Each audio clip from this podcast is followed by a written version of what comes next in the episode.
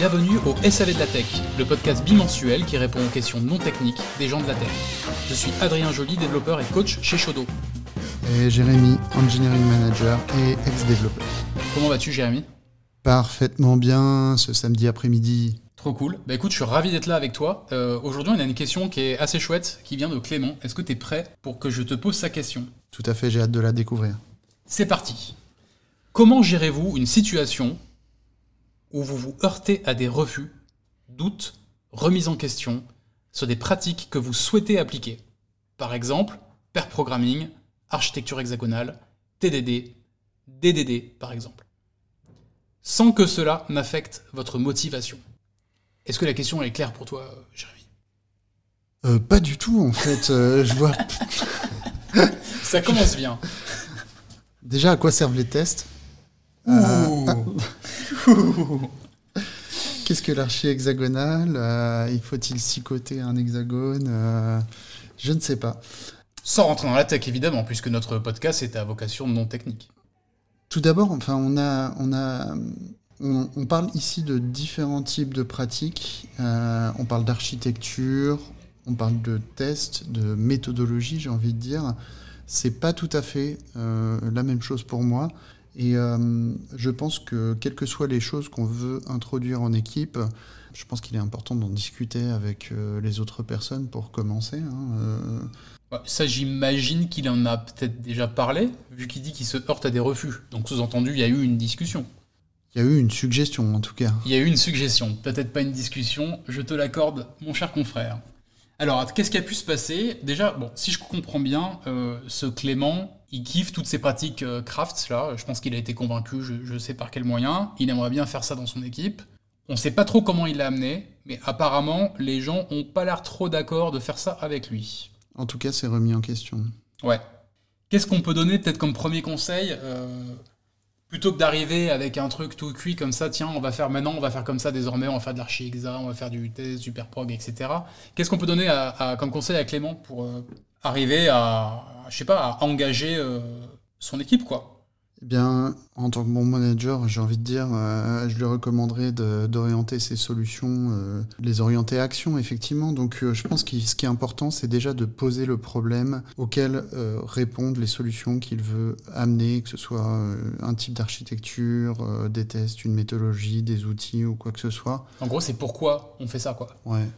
Déjà, dans un premier temps, pourquoi, à quels besoins répondent ces choses-là? Est-ce que vous avez euh, des problèmes qui se répètent, euh, des fonctionnalités qui bug et pour lesquelles tu voudrais apporter des tests qui pourraient euh, fixer les problèmes? Est-ce que vous avez des problèmes à modulariser votre code et une certaine forme d'archi- d'architecture pourrait y répondre?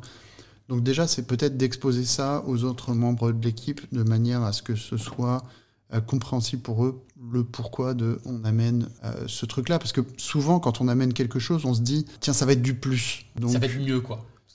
Non, mais ça va être plus de travail. Ah, tu veux pour- dire pour l'équipe Ouais, ouais, pour, pour une autre personne, si tu me dis bah tu vas devoir faire des tests, ah je vais devoir travailler plus. Ah, tu ouais. vas devoir fa- faire cette architecture.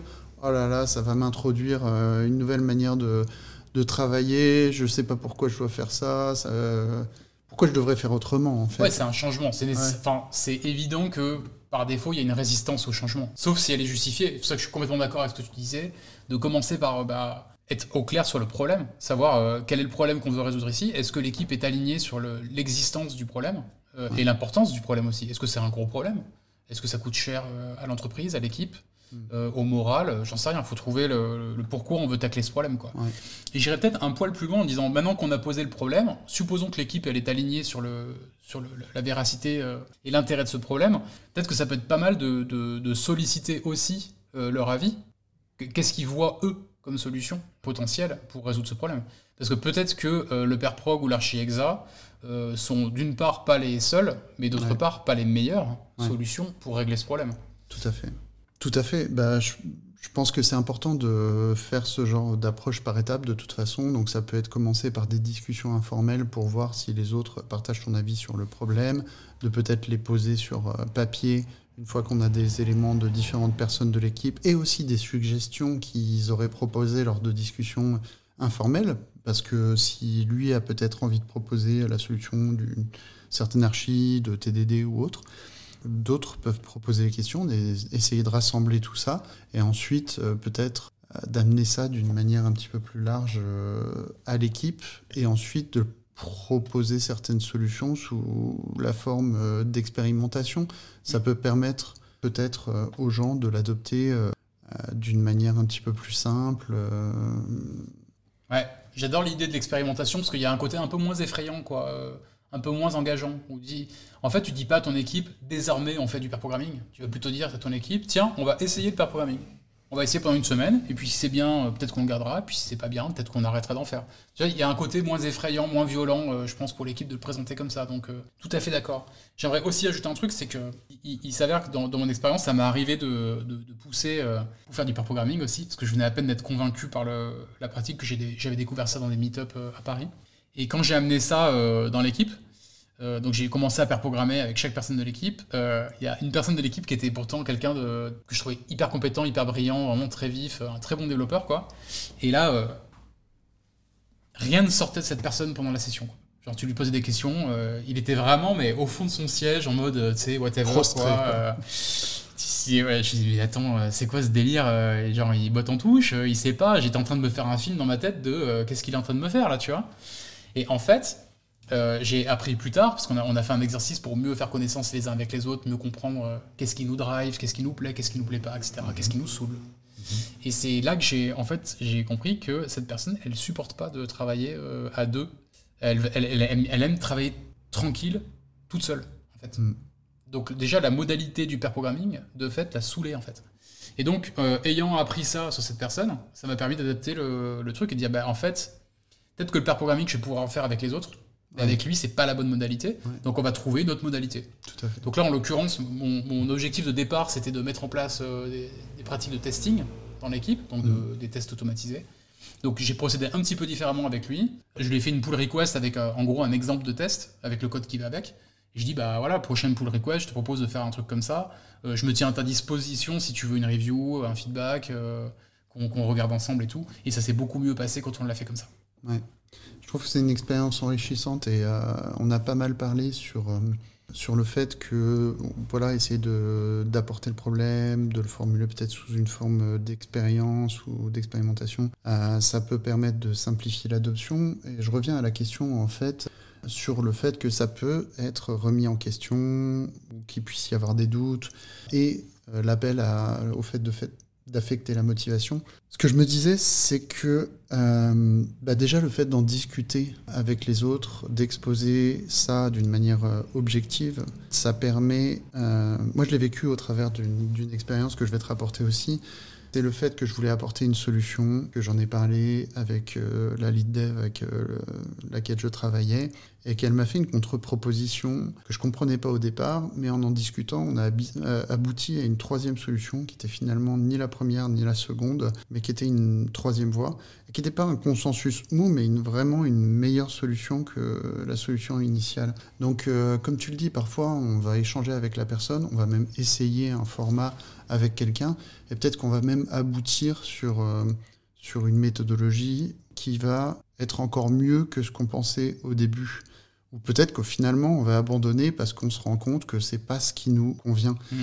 Et là, j'ai envie de dire, je trouve que ça, ça répond peut-être au fait de, que ça affecte la motivation. C'est-à-dire qu'on c'est pas à la proposition qu'on a dit non, c'est pas à la personne qui, a, qui apporte la proposition qu'on a dit non, c'est une certaine forme de travail, mais sur laquelle on peut trouver euh, des alternatives en euh, communiquant avec les autres en essayant de trouver des solutions à un problème en, commun.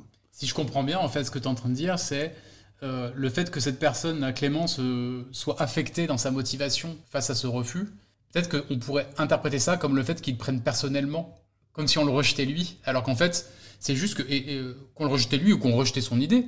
Mais en vrai, peut-être que c'est plus simple que ça. La personne, elle rejette rien du tout. C'est juste qu'elle aurait aimé avoir une discussion avant de s'engager sur quoi que ce soit. Ouais, c'est euh, une sorte de méfiance, en fait, qui est saine, qui est de dire, bah, euh, tu me dis, tu me dis, il faut faire ça. Euh, bah, comment ça, il faut Qui a dit ça Parlons-en, tu vois. Et même pour Clément, le, conseil que je lui donnerais, c'est de ne pas s'attacher à sa solution, mais plus de s'attacher au problème qu'il veut résoudre.